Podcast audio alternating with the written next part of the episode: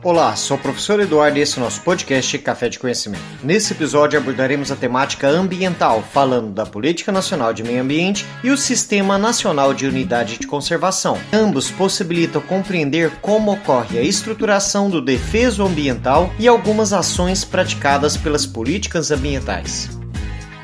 A Política Nacional de Meio Ambiente é uma lei que define os mecanismos e instrumentos de proteção do meio ambiente no Brasil. O texto dispõe acerca das políticas de meio ambiente e ele é instituído pela Lei nº 6.938, de 31 de agosto de 1981. Ao todo, ela conta com 21 artigos modificados por diversas leis desde a sua criação. Essa legislação, lembre-se que ela é anterior à Constituição de 1988. Apesar de ter sido previsto previsto nos incisos 6 e 7 do artigo 23 e no artigo 225 da Carta, em que nesse último se coloca que todos têm direito ao meio ambiente ecologicamente equilibrado, bem de uso comum do povo e essencial à sadia qualidade de vida, impondo-se ao poder público e à coletividade o dever de defendê-lo e preservá-lo para as presentes e futuras gerações.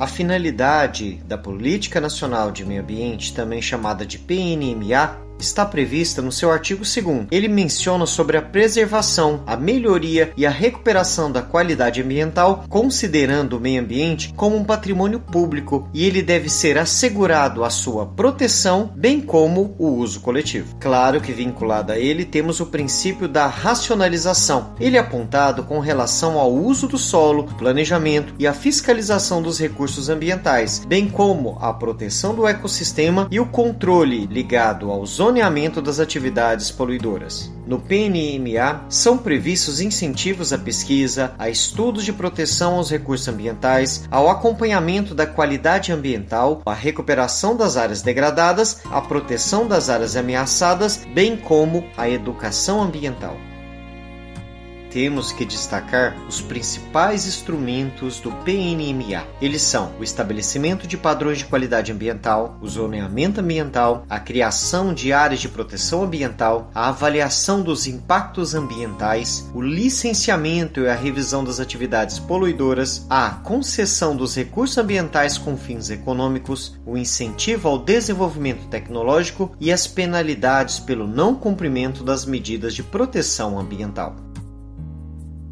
pensando na chamada responsabilidade ligada ao PNMA, essa política prevê a corresponsabilidade pela proteção e melhoria da qualidade ambiental, ou seja, é dever da União, dos estados e dos municípios que constituem o Sistema Nacional de Meio Ambiente, órgão responsável pelas aplicações ligadas à Política Nacional de Meio Ambiente. Também são responsáveis por essas políticas brasileiras o CONAMA, que é o Conselho Nacional de Meio Ambiente, o MMA, que é o Ministério Ministério do Meio Ambiente, o IBAMA, que é o Instituto Brasileiro de Meio Ambiente e dos Recursos Renováveis, o ICMBio, que é o Instituto Chico Mendes da Conservação da Biodiversidade. Todos esses têm papel fundamental nas políticas ambientais.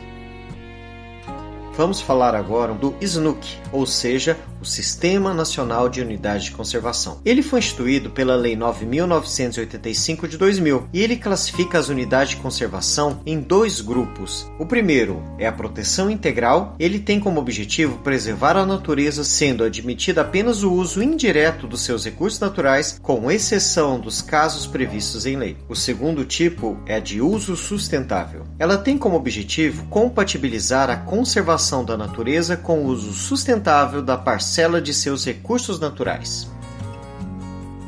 O Sistema Nacional de Unidades de Conservação pode ser definido por categorias. No caso de proteção integral que já mencionamos, temos subcategorias, que são estações ecológicas, reservas biológicas, parques nacionais, monumentos naturais ou refúgio da vida silvestre, cada uma com especificações. Já a de uso sustentável, como mencionamos também, podem ser subcategorizadas como áreas de proteção ambiental, as chamadas APA, as áreas de relevante interesse ecológico, ou as ARIE, como também de floresta nacional, como chamado de flora, as de reserva extrativista, as de reserva de fauna, a de reserva de desenvolvimento sustentável e, por fim, as RPPNs, que são reservas particulares de patrimônio natural.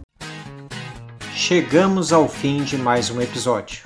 Aguardamos a sua participação aqui no podcast, no nosso blog ou nas redes sociais agregadas. Qualquer dúvida, entre em contato. Edição de som Eduardo Rosetti de Carvalho.